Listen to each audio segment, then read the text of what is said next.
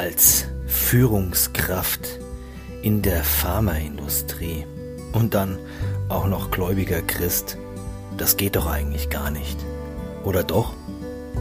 Vor gut 15 Jahren stellte mir mal ein Vorgesetzter genau diese Frage, wie ich denn dazu komme, als gläubiger Christ im höheren Management zu arbeiten. Das geht doch gar nicht.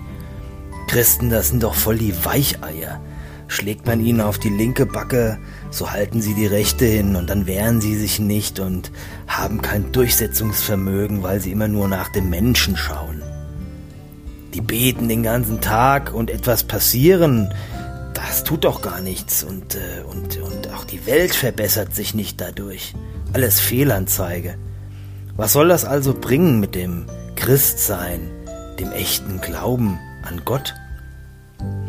Als ich zehn Jahre alt war, da machte ich meine ersten schlechten Erfahrungen mit dem Christsein. Meine Eltern sind gläubige Christen und ich wurde da hineingeboren und eigentlich war es eigentlich ganz cool und ich fand das ganz gut damals. Hat mir gut gefallen, so bin ich eben groß geworden. Getauft wurde ich allerdings nicht, weil meine Eltern der Meinung waren, Taufe, das hat etwas mit einer Entscheidung für Gott zu tun. Getauft wird man, wenn man echter Christ werden will. Wenn man sich für Gott entscheidet. Ein echter Christ ist, ein gläubiger Christ. Und das kann man als Baby ja überhaupt nicht entscheiden. Also mir leuchtete das damals total ein. Coole Sache alles. Aber schade war nur, dass ich aus diesem Grund auch nie in den Genuss kam, die Konfirmation zu erleben. Das war richtig übel.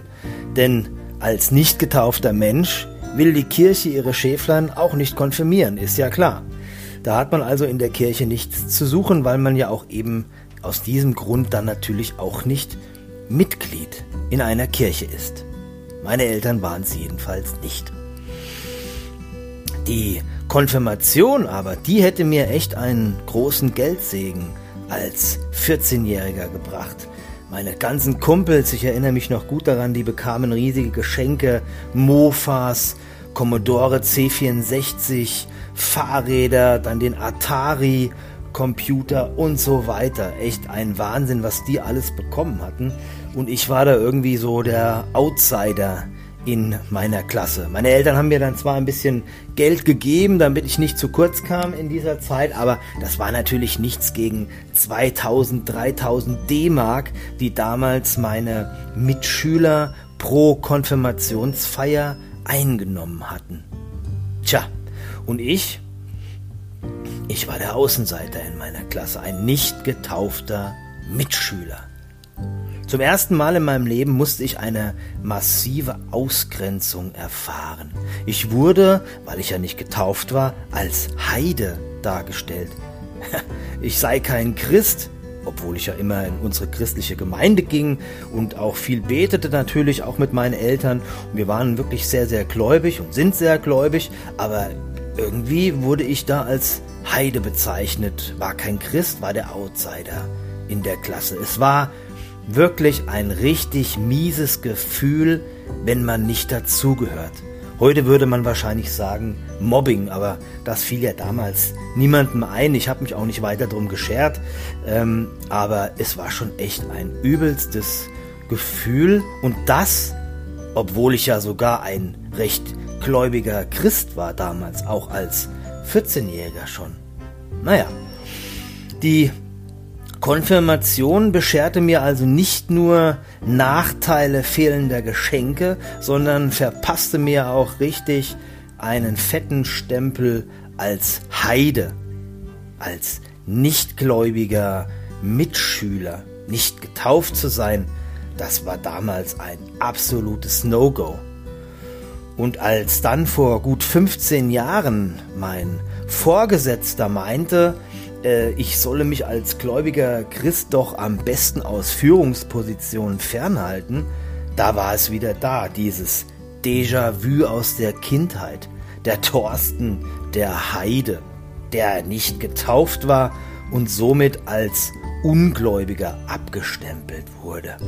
Tja, wenn du an Buddha glaubst oder dir der Hinduismus gefällt oder wenn du Feng Shui betreibst oder spirituelle Rituale vollführst, wenn du glaubst, der Mensch, der stammt vom Affen ab, obwohl es dafür keine Beweise gibt, wenn du an Allah glaubst oder dich an Sternzeichen orientierst, wenn du dich in Hypnose oder in asiatischer Meditation verlierst oder dir von Coaches jetzt heutzutage erzählen lässt, wie wichtig positives Denken und positive Psychologie ist, dann, dann ist das alles völlig normal und du wirst auch als völlig normal abgestempelt.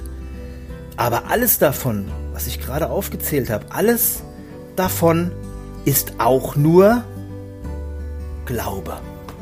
Alles davon. Und das ist schon ein Gedanke, den wir uns mitnehmen sollten.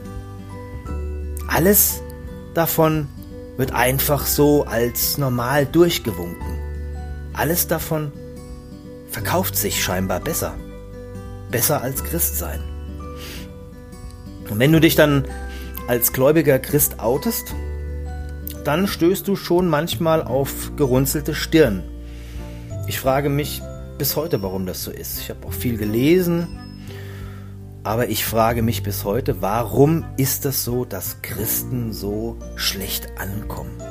Christsein hat immer noch irgendetwas von Weichei, von Uncoolsein, irgendetwas Komisches liegt in der Luft, was da nicht greifbar ist.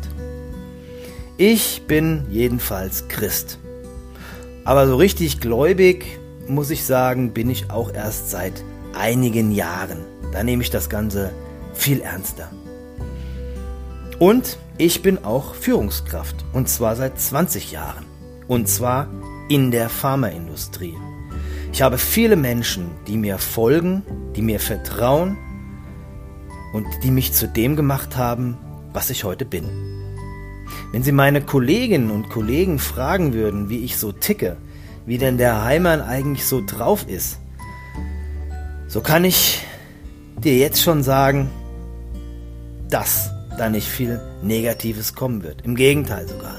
Und nein, ich habe niemanden gekauft, ich habe niemanden bekehrt oder sonst irgendwie beeinflusst. Ich bin auch kein Zauberer, Mentalmagier oder Hypnotiseur. Nein, all das bin ich nicht. Ich bin einfach völlig normal. Ich bin Thorsten Heimann, Mensch und einfach nur gläubiger Christ. Danach lebe ich. Und so gehe ich auch mit Menschen um. Respektvoll, auf Augenhöhe und mit größter Wertschätzung. Bin ich als Christ denn auch erfolgreich? Oder rede ich hier einfach nur irgendwas?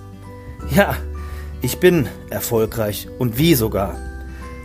Und ich bin selber sehr, sehr überrascht über meinen privaten und beruflichen Lebensweg. Ich habe immer Teams und Unternehmen geführt, die keine Fluktuationen kennen. Ich hatte und habe Hochleistungsteams. Wir alle sind überall, meine Teams und ich, wir sind sehr beliebt, weil wir Spaß haben, weil wir anders sind. Wir haben den USP, wir vertrauen uns. Unser Alleinstellungsmerkmal ist das, weil wir gut mit Menschen umgehen. Herzvolle Führung und herzvolles Arbeiten, das gehört eben zusammen. Das ist keine Kunst, nein, das ist total einfach. Es braucht keine Vertriebsdrückerkolonnen. Wir brauchen keine Oberschicht-Unterführung, die übelst dunkel mit ihren Mitarbeitern umgeht. Und wir brauchen auch keine Dark Leader, die nichts Besseres zu tun haben, wie tägliche Kontrollanrufe zu führen, die mit Misstrauen arbeiten und Mitarbeiter ständig kontrollieren und schikanieren oder Führungskräfte, die immer nur auf Geld und Prämien scharf sind. Ätzend. Es ist alles Käse. Das ist Mittelalterführung Oldschool und es kommt auch nicht auf die Kohle an. Es kommt auf dein Leben an. Und ja, ich gebe zu, natürlich habe auch ich als Christ viele Höhen und viele Tiefen kennenlernen müssen. Aber ich wurde immer wieder sehr erfolgreich dadurch getragen. Und dafür bin ich dankbar. Ich kenne das nicht anders und deshalb kann ich ohne jetzt mit der Wimper zu zucken sagen, ja, ich bin und bleibe gerne ein gläubiger Christ. Man kann das zwar erzählen hier, aber jeder muss es einfach für sich selber erleben und die eigene Erfahrung mit dem Glauben machen. Erzählen kann ich viel. Macht selber diese Erfahrung. Ich empfehle es dir jedenfalls und ich betone es gerne noch einmal. Der Erfolg gibt mir recht. Und viele Menschen auf meinem Weg, die im Übrigen nicht Christen sind, würden mir da zustimmen. Und zum guten Schluss möchte ich dir ein Bibelzitat, mein Lieblingszitat für alle Lebensbereiche mitgeben. Es wirkt immer und es sorgt immer wieder für ein gutes Miteinander, egal ob du Christ bist oder nicht. Und es steht dieses Zitat in Lukas 6. Wie ihr wollt, dass euch die Leute tun sollen, so tut ihnen auch. Oder vielleicht in der bekannten Form, was du nicht willst, was man dir tu, das füg auch keinem anderen zu. Viel Erfolg!